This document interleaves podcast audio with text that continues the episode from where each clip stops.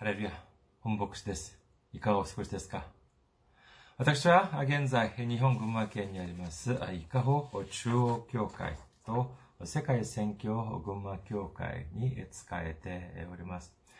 ホームページ申し上げます。伊香保中央教会の日本語版は、いかほ jp.kirin.kr いかほ jp.kirin.kr です。そして、世界宣教群馬教会は、群馬県伊勢崎市にございますので、伊勢崎 .kirin.kr 伊勢崎 .kirin.kr です。こちらのホームページに来られますと、教会に関するご案内、そして日曜礼拝の時のメッセージをお聞きになることができます。なお、日曜礼拝の時のメッセージは動画サイト、YouTube を通して視聴されることもできますし、または、ポッドキャストを通して、音声としてお聞きお聞きになることもできます。次に、私は現在、えー、キリスト愛、隣人愛のキリン宣教会に使えております。キリスト愛、隣人愛、キリン宣教会です。えーホえキリン宣教会のホームページは、キリン .kr、キリン .kr、または、キリンミッション .com、キリンミッション .com です。皆様のご訪問お待ちしております。次に、メールアドレスです。メールアドレスは、キリンミッションアットマーク gmail.com キリンミッションアットマーク gmail.com です。こちらの方にメールを送ってくださいますと、私がいつでも直接受け取ることができます。次に、先週も選挙支援としてご奉仕してくださった方々がいらっしゃいます。コ・チョルギュさん、キム・ボクスさん、ナム・ジヒョンさん、ナラティさん、ヒョン・ナムシクさん、ムメイさん、イ・ジウンさん、チャン・ヒソクさん、キム・ギョンジュンさん、ホ・ヨンさん、ユン・ソンファさん、オ・ヒョンソンさん、シュ・ビジョン協会さん、ファン・ソクさんが選挙支援としてご奉仕してくださいました。今、日本も韓国も、まあ、ゴールデンウィーク、まあ、大型連休中でありますけれども、にもかかわらず、このように熱く選挙支援をしてくださるのを見てみると、本当にもう感謝であり、感動であります。イエス様に感謝をし、そして皆様にも感謝をいたします。本当にありがとうございます。大きな励みになります。イエス様の驚くべき祝福と溢れんばかりの恵みが共におられますようお祈りいたします。次に、選挙支援としてご奉仕してくださる方々のためにご案内いたします。まずは、日本の銀行です。群馬銀行です。店番号は190、口座番号は1992256です。群馬銀行、店番号は190、渋川支店です。190、口座番号は1992256です。次に、ゆうちょ銀行を申し上げます。ゆうちょ銀行は、記号は10450、番号は356-44801、えー天番、店の番号は048となっております。記号は10450、番号は356-44801、天番は048であります。次に、韓国にいらっしゃる方々のためにご案内いたします。これは韓国にある銀行です。KB 国民銀行です。口座番号は079-21-0736-251で1です。KB 国民銀行口座番号は079-21-0736-251となっております。私どもの教会はまだ財政的に自立した状態ではありません。皆様のお祈りと選挙支援によって支えられております。皆様のたくさんのお祈り、ご関心、ご参加、ご奉仕、お待ちしております。それでは、今日の御言葉を見ています。今日の御言葉は、ローマ人の手紙9章19節から21節までの御言葉です。ローマ人の手紙9章19節から21節までの御言葉、お読みいたします。するとあなたは私にこう言うでしょう。それではなぜ神はなおも人を責められるのですか？誰が神の意図に逆らえるのですか？人よ、神に言い返すあなたは一体何者ですか？作られたものが作ったものにどうして私をこのように作ったのかと言えるでしょうか？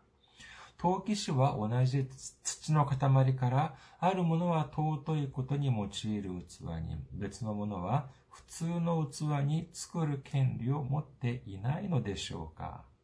アメン。ハレルヤ。障害する方は、アメンと告白しましょう。アメン。今日は皆様と一緒にローマ人の手紙の公開81回目の時間といたしまして、尊く作られた器、尊く作られた器というテーマで恵みを分かち合いたいと思います。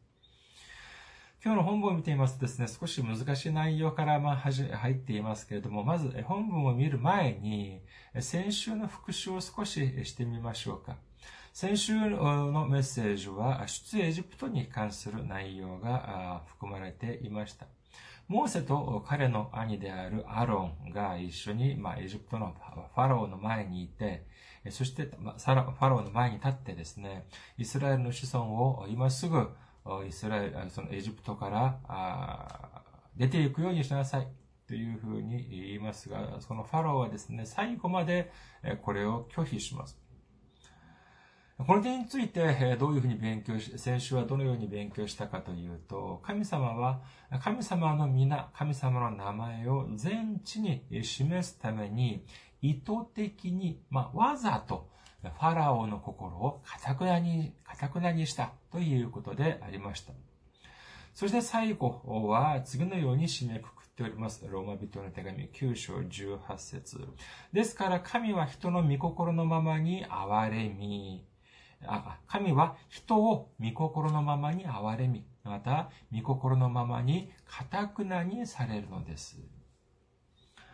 ですから神様がですね、恵みを与えるものに恵みを与え、そして、堅くなにしようというふうに思われる人は、堅くなにするということを先週習いました。するとじゃあここで少し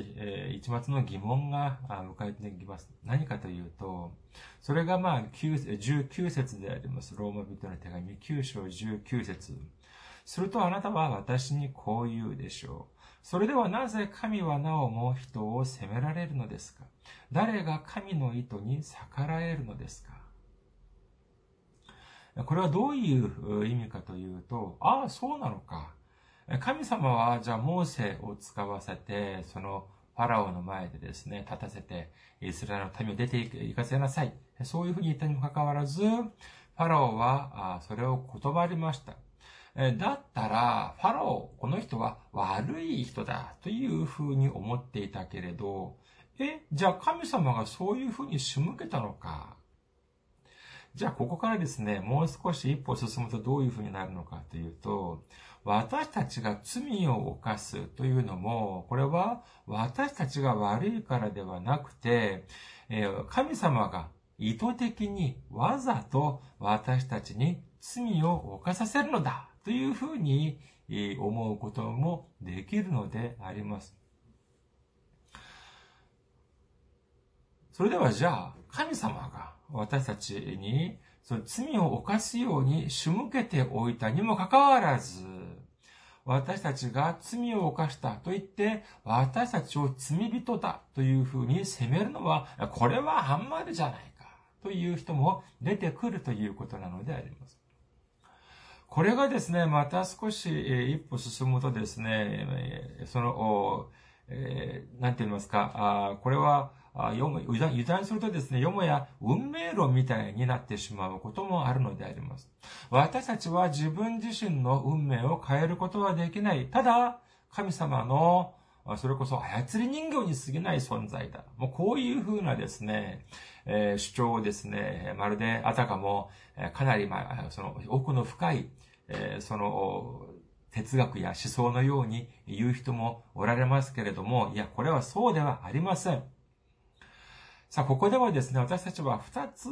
見ることができます。ここに、ファラオ王に関する二つのことについて見てみることにいたしましょう。まず一番目は何かというと、ファラオは神様を信じる人ではありませんでした。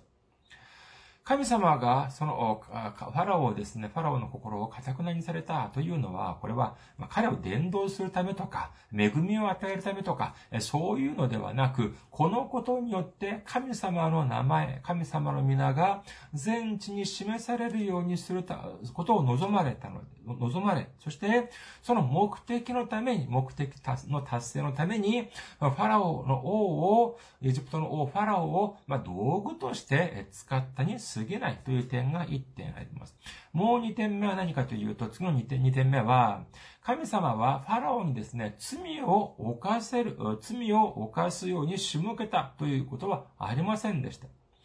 神様を信じる私たちにとっては、もちろん従順にするというのはとても大事であります。しかしまだ神様を知らないエジプトのファラオにとっては、従順が何であるか、信仰が何であるかというのを知りませんでした。そのような状況において神様の計画をすべて成し遂げるために、ファラオを堅くなにされただけであって、だからといってですね、彼に対して、その、彼にが、彼がその民に対してですね、えイスラエルの民や、あその他に対して深刻な罪を犯すように仕向けたわけではなかったというのであります。いくら神様がご自分の、そのご自分の目的を成し遂げようとされる場合であったとしても、神様が人間を使ってですね、わざと罪を犯せる、犯させるというような、そのようなことは聖書のどこにも書いていません。ですから私たちが罪を犯すという行為がいや、神様が私たちに罪を犯すように仕向けたからだ。だから私たちが罪を犯したんだ。なのになんで、え私たちのせいにするんだ？というふうな主張というのは、それは聖書をよく知らないからの主張なんだというふうに言えることができます。また私たちが忘れてはならないのは、神様は私たちが罪を犯すというのを決して喜ばれません。決して望んでおられません。ただ、私たちが主の皆において、えー、悔い改めるときに、私たちの罪をすべて許してくださる神様だということを信じる皆様であることをお祈りいたします。次に、パウロは、これから神様の絶対的主権に関する内容に触れています。聖書を見てみるとですね、陶器師、まあ、陶器を作る人に関する内容がちょくちょく出てきます。エレミア書18章3節から4節を見てみましょうか。エレミア書。えー、18章3節から4節私が陶器師の家に下っていくと、見よ、彼はろくろで仕事をしているところだった。陶器師が粘土で制作中の器は彼の手で壊されたが、それは再び陶器師自身の木にいる他の器に作り変えられた。映画やテレビとかを見てみますとですね、まあ、器を作る、まあ、ろくろというのを、まあ、皆さんご覧になったことがあるかというふうに思います。で、このろを見ると、どうでしょうか？あその人たちがですね、えー、作る人がですね、その、手を、ま、ま、手で回したりですね、あるいは足で回すということもありますけれども、えー、また機械で回したりしますけれども、で、そのその機械で回しながらですね、その自分の思っている、その自分の自由に、まあ、その、えー器を作っているということを見ることができます。それはですね、でも自分で作っているのに、その、じゃあ粘土が、じゃあ私をどういう器に作ってくれというふうに言うわけがないではありませんか。これから作る器の大きさや形、そしてその使い道というのは、これはもう、もっぱら、もう全くこれは、その器を作る人にかかっているというふうに言うことができます。今日の本文、とても面白くありませんか？あ興味深くありませんか ?20 章から、あ、20節から21節を見てみましょうか。ローマ人の手紙、9章20節から21節人よ、神に言い返すあなたは一体何者ですか？作られたものが作ったものにどうして私をこのように作ったのかと言えるでしょうか？陶器師は同じ土の塊からあるものは尊いことに用いる器に、別のものは普通の器に作る権利を持っていないのでしょうかこの、あの、見言葉もですね、少し間違えるとまた誤解をされることができます。どういうふうに誤解をすることがな、することになるのかというと、いや、あなたはね、もうい、いつも何事につけても不平不満を言ってはいけない。あなたを尊い器として、えー、作ったとしても、そしてあなたを普通の器、まあ、癒しい器として、えー、作ったとしても、それはみんな神様にかかっているんだ。だからあなたは尊いだろう器だろうが、癒しい器だろうが、えー、飛んでいようが、貧しいだろうが、優れていようが、足りないだろうが、あなたはもうそのまんま、その姿そのままで満足して生きていきなさい。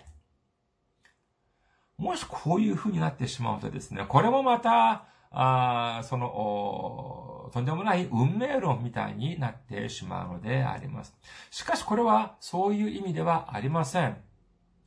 私たちはこれを、にこれをま明確に明らかに知っていなければならないというのは何かというと、私たちはもちろん従順である神様に対して従順な人生を送るというのはもちろんこれは重要であります。しかし、従順だというのと何も考えずに生きるというのはこれは明らかに違うのであります。神様に対して何の不平不満もせず、ただ、ぼーっと生きている。じゃあ、これで私たちは天国に行くことができるのかというと、いや、これはそうではありません。イエス様は次のようにおっしゃっております。マタイの福音書11章12節バプテスマのヨハネの日から今に至るまで天の御国は激しく責められています。そして激しく責める者たちがそれを奪い取っています。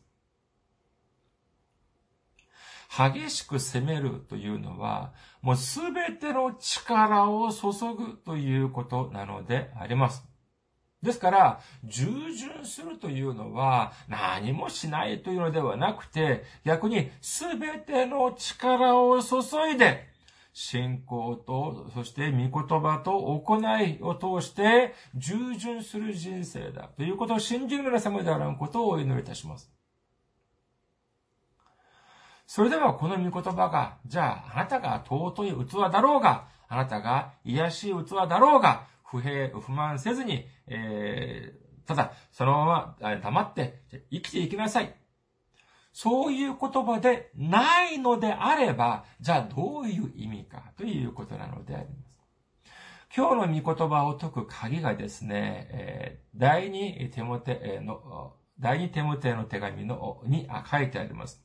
第二手モテの手紙2章20節から21節を見てみましょうか。第二テモテの手紙2章21節から21節大きな家には金や銀の器だけでなく、木や土の器もあります。あるものは尊いことに、あるものは癒しいことに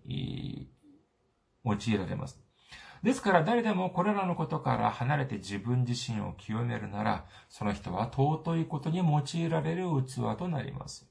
すなわち聖なるものとされ、主人にとって役に立つもの、あらゆる良き働きに備えられたものとなるのです。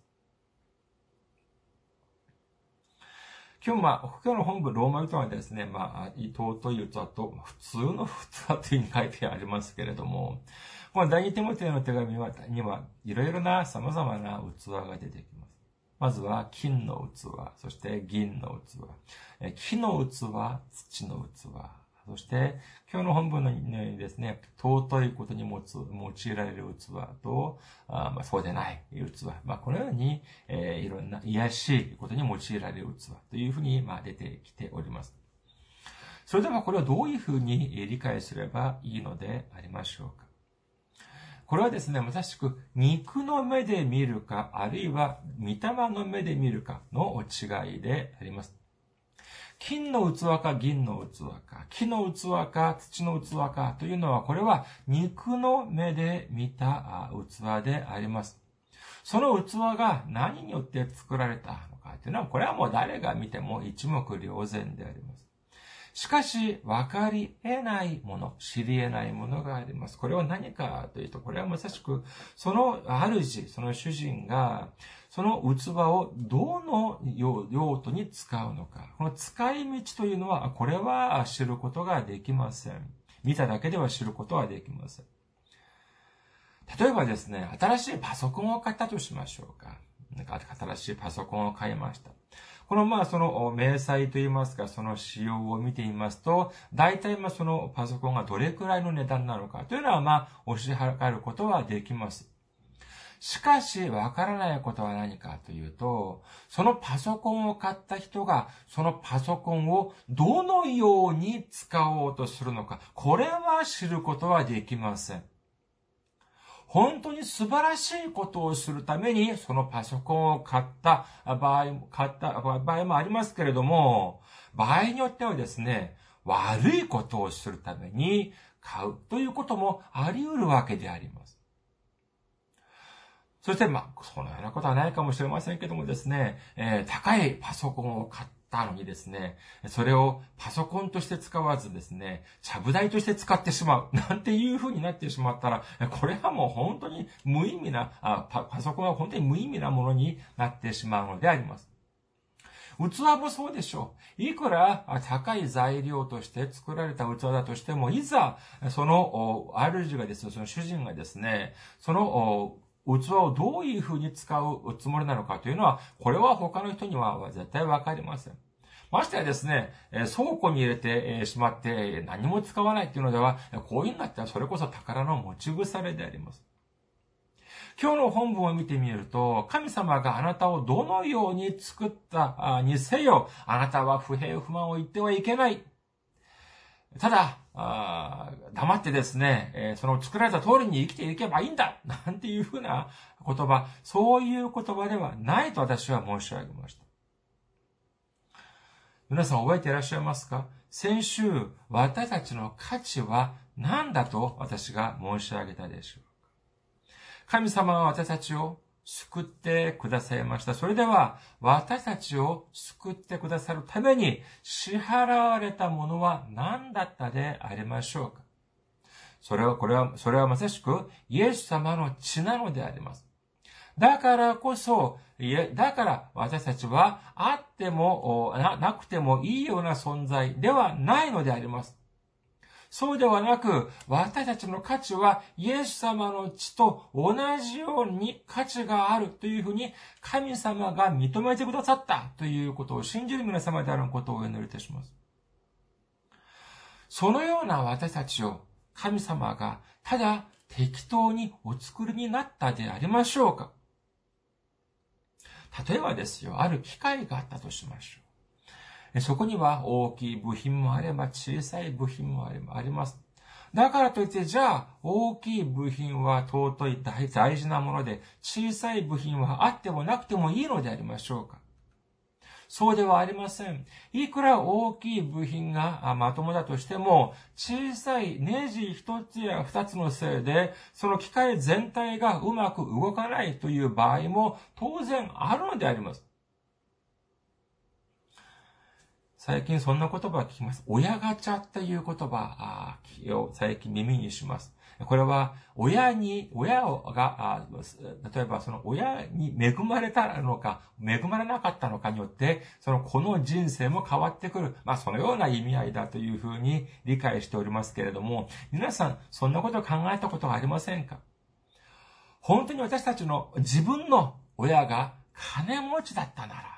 本当に素晴らしい人生を送ることができたのに、自分が本当に小さい国ではなく、大きな国で生まれていたのであれば、自分が田舎ではなく大都市で育ったのであれば、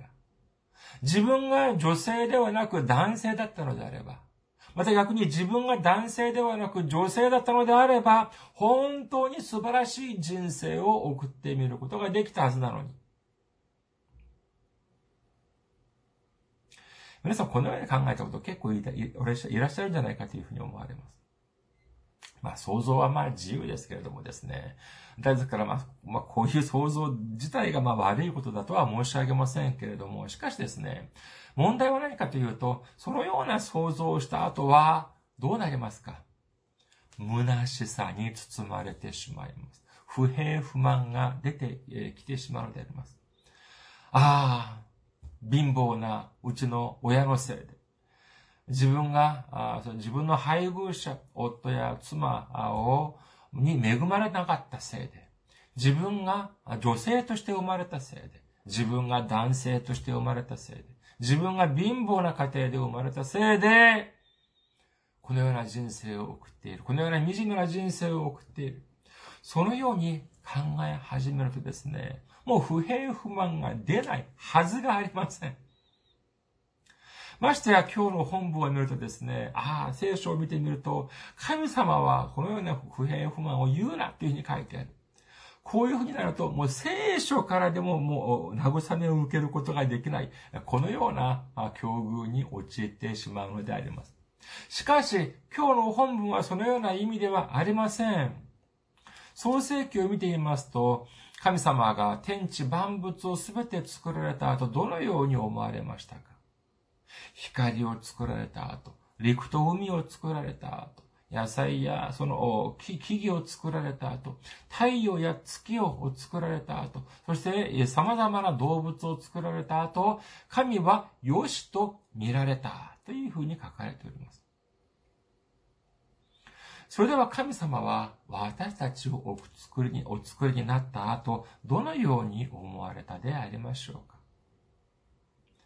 良しと見られたというふうに思われたでありましょうか？あるいは、いやーなんか変なもの作っちゃったな っていうふうに思ってしまったのでありましょうか？これは簡単です。神様はですね、光のために、えー、陸や海のために、木々や動物たちのために、ましてや太陽や月のためにイエス様の血を流すようにはされませんでした。しかし、神様は、その宇宙、天地のすべての天地万物よりも、す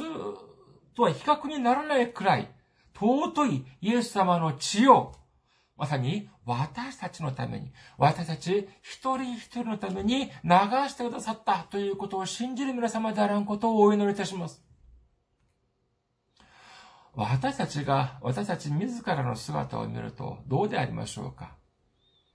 金や銀の器として作られたようには見えませんか本当に安物二足三門の材料で作られたように思われますか？人間資格、太宰治の人間資格はこういうふうに始まります。恥の多い人生を送ってきました。皆さんも自分、ご自分の人生が恥の多い人生を送ってきた。本当に他の人はあ他人は素晴らしい人生を送っているのに、本当に私は惨めな、みすぼらしい人生を送ってきた。なんで私だけこんな風に惨めなのか。そういう風なことが、ことを思うことがありませんかさあ、私たちの目の前にですね、ある絵があったとしましょう。一枚の絵があります。素晴らしい華麗な彩りの絵ではありません。鉛筆で、ただ、レッサンみたいな、さらさらと描いた絵であります。大きもそれほど大きくありません。人々は、この絵について無関心でありました。しかし、ある瞬間、人々の注目の的になったのであります。じゃあ、どうしてその絵が注目を集めるようになったのかというと、その絵の隅っこに書かれてある小さい文字、名前のせいでありました。そこのな、そこに何て書いてあったのか。もしですよ、そこにピカソという風に書いてあったのであれば、その絵の価値はどれほど高く上がるでしょうか。イザヤ書を見てみますと次のように書かれております。イザヤ書64章8節しかし今、主よ、あなたは私たちの父です。私たちは粘土で、あなたは私たちの陶器師です。私たちの、私たちは皆、あなたの見ての技です。というふうに書かれております。この本文によりますと、陶器師、作り主は主であり、そして私たちは粘土であるというふうに告白しています。それでは、私たちというのは、つまり、これは神様の作品であるということになるではありませんか。私たちの値打ち、ないように思え、思われますか他の人は尊い器のように見えて、そして私たちは癒しい器のように見えますかそれでは鏡を見てください。そして霊的な目で見てみてください。そこには私たちを作られた神様の名前、イエス様の名前が刻まれているということを信じる皆様であることをお祈りいたします。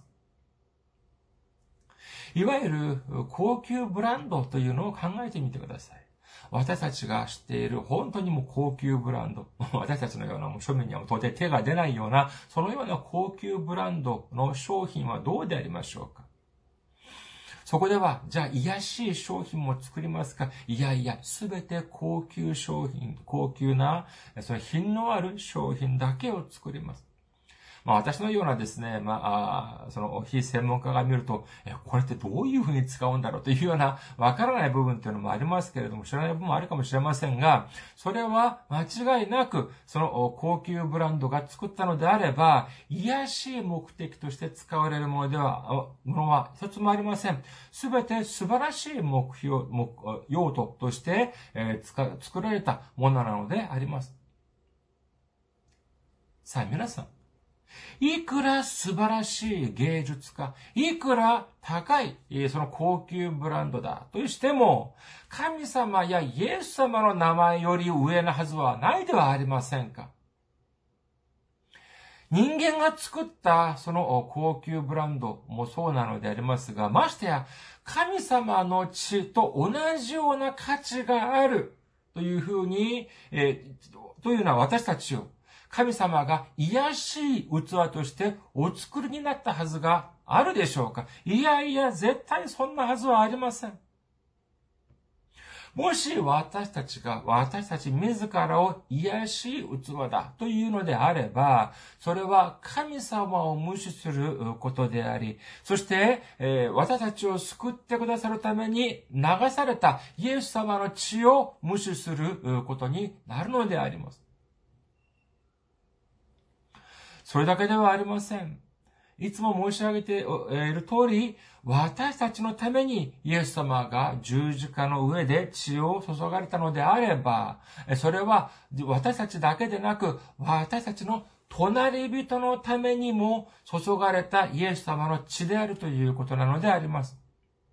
これは何を意味するのか？というと、それはまさしく神様は私たちと私たちの隣人一人一人に対して尊い器として使われる計画を持っておられるということだということを信じる皆様であることをお祈りいたします。言葉を締めくくります。これから私たちが神様が使われるために神様の計画に沿って作られた尊い器であるということを悟って、信仰と御言葉と行いを通して、主によって尊く使われる人生を送ることができる皆様であることをお祈りいたします。ありがとうございます。また来週お会いしましょう。